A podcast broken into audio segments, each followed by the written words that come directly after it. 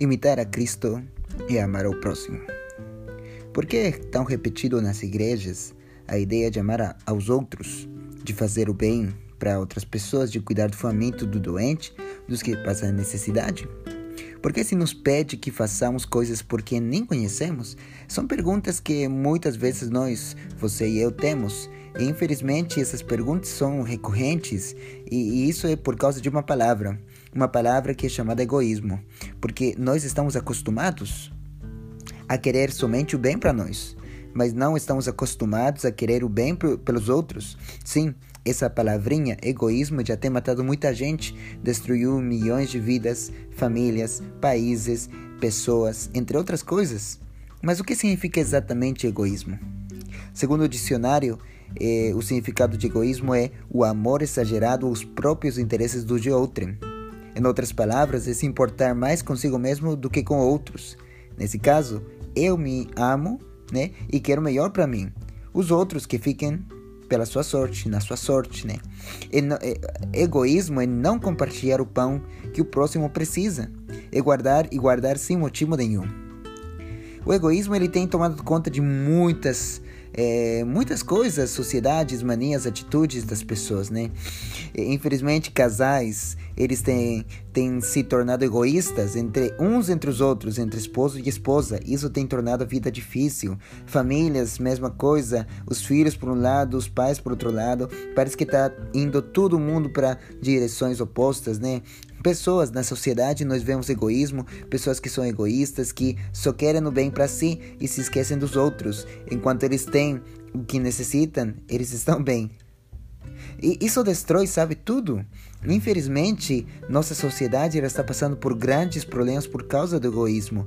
E o egoísmo ele está assim ah, bem dentro do coração do ser humano que é imperceptível.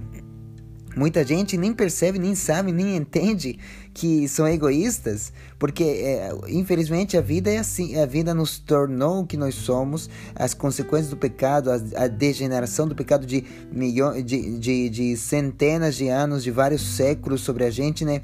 E isso aí tem tornado a gente assim menos susceptíveis é, a entender a necessidade de amar os outros, né? Mas ah, é bem interessante também esse fato, porque isso tem trazido muito dor, sofrimento, tem trazido relacionamentos rotos, quebrados, né? Sonhos frustrados e vidas desperdiçadas. Foi assim que o pecado começou? Sim, foi com egoísmo e orgulho. Foi assim que também os nossos antepassados fizeram guerras, guerras que mataram muitas pessoas, milhões de inocentes, né? Simplesmente pensando no bem de si mesmos.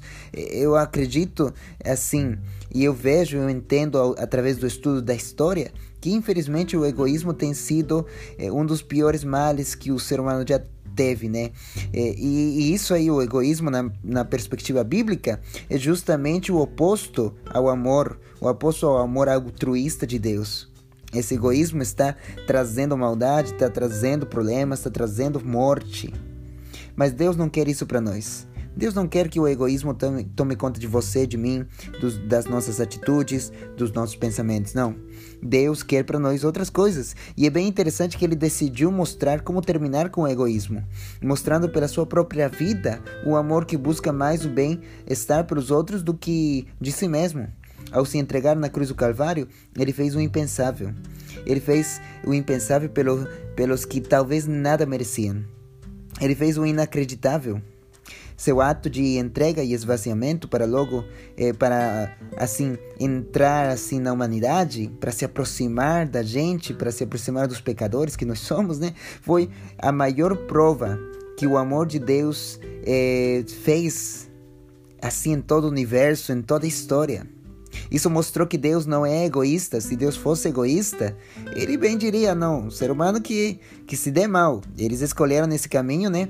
Então, é o problema deles, mas pelo amor de Deus, pela compaixão, pelo carinho de Deus, pelo altruísmo de Deus, ele não se importou. E isso aí é bem descrito é, em algo que Paulo escreveu em Filipenses capítulo 2, versos 5 ou 8, que diz assim: Seja a atitude de vocês a mesma de Cristo Jesus, que, embora sendo Deus, não considerou que o ser igual a Deus era algo a que devia apegar-se, mas esvaziou-se a si mesmo, vindo a ser servo, tornando-se semelhante aos homens. E sendo encontrado em forma humana, humilhou-se a si mesmo e foi obediente até a morte e morte de cruz. Veja só que nesses versos em Filipenses 2, Paulo ele começa a falar sobre Cristo e ele começa a dizer assim: seja a atitude de vocês, imitem, imitem o que Cristo fez. E o que que Cristo fez assim que nós devamos imitar? Que mesmo ele merecendo tudo, ele não se apegou a tudo. Ele decidiu se esvaziar, deixar, se aproximar do ser humano. Na, na, perspectiva bíblica, nós entendemos que há, uma, há um distanciamento entre Deus e a gente. Não porque Deus ele esteja distante, né, mas porque a gente se afasta dele. E é bem interessante pensar nesse aspecto, porque quando Cristo se aproxima à humanidade, ele estava fazendo aquilo que ele era.